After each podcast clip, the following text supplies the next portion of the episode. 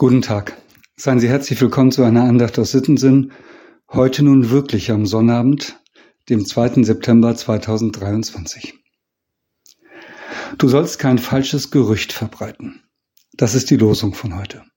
Du sollst kein falsches Gerücht verbreiten. Aufgeschrieben im zweiten Buch Mose, Kapitel 23, Vers 1.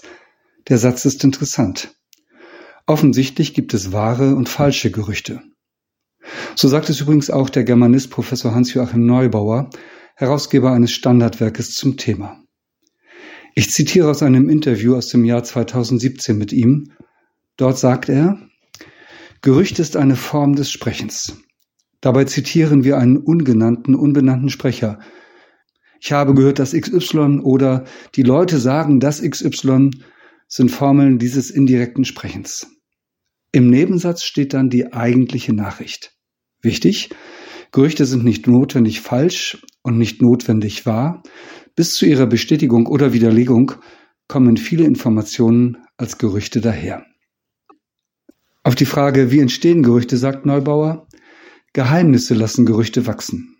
Oft bilden Gerüchte einen Nebentext zu einem offiziellen Diskurs. Als alternative Wahrheit, wie beispielsweise US-Präsident Trumps alternative Fakten. In autoritären Staaten erzählt man sich per Gerücht, was man denkt über die da oben. Außerdem streuen natürlich wirtschaftliche oder politische Akteure Gerüchte, Geheimdienste sowieso. Wie man Gerüchte erkennt? Nachrichten ohne klaren Absender sind oft Gerüchte. Weswegen das Internet ebenso gefährlich ist. Es ist das Hörensagen im digitalen Zustand. Noch ein paar Fragen aus dem Interview. Wie setzt man sich gegen Gerüchte zur Wehr? Antwort Vorsicht mit Dementis. Sie wiederholen die fatale Nachricht, indem sie sie negieren. Empfehlung Nachfragen, Quelle suchen, Zeugen finden, hoffen, abwarten, hoffen. Warum halten sich Gerüchte so hartnäckig und warum werden sie überhaupt für bare Münze genommen?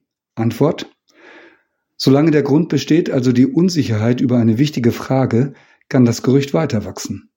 Und jedes Gerücht ist eben auch plausibel. Sonst wäre es ja nicht in der Welt. Soweit das Interview. Du sollst kein falsches Gerücht verbreiten. Das ist eine klare Ansage.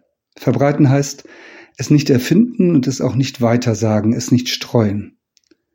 Das Weitersagen eines Gerüchtes hat so seinen Reiz.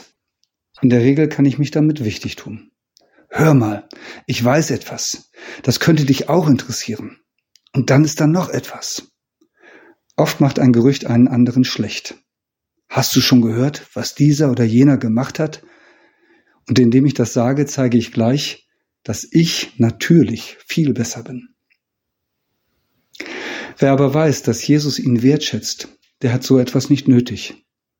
Er muss sich nicht durch die Weitergabe von Gerüchten wichtig machen, denn er ist wichtig, er ist von Gott geliebt. Und er muss sich nicht besser machen, indem er andere schlecht macht. Er ist gut, denn er ist ein Kind Gottes. Ich finde ja, im Glauben zu leben macht vieles einfacher. Zum Beispiel die Sache mit den Gerüchten. Gerüchte haben schon so viel Unheil in diese Welt gebracht. Und in Zeiten von Fake News und alternativen Wahrheiten ist das noch viel schlimmer geworden.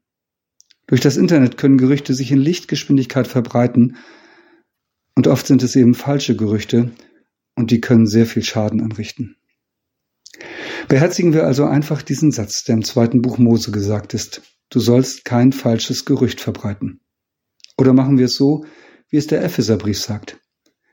Darum legt die Lüge ab und redet die Wahrheit. Ein jeder mit seinem Nächsten, weil wir untereinander Glieder sind.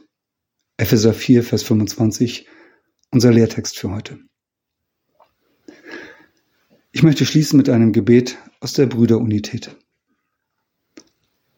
Lieber Herr, lass uns die Irrlichter dieser Zeit erkennen, die vorgaukeln, dass man mit Lügen, Machtbekundungen und Rücksichtslosigkeit viel schneller ans Ziel kommt.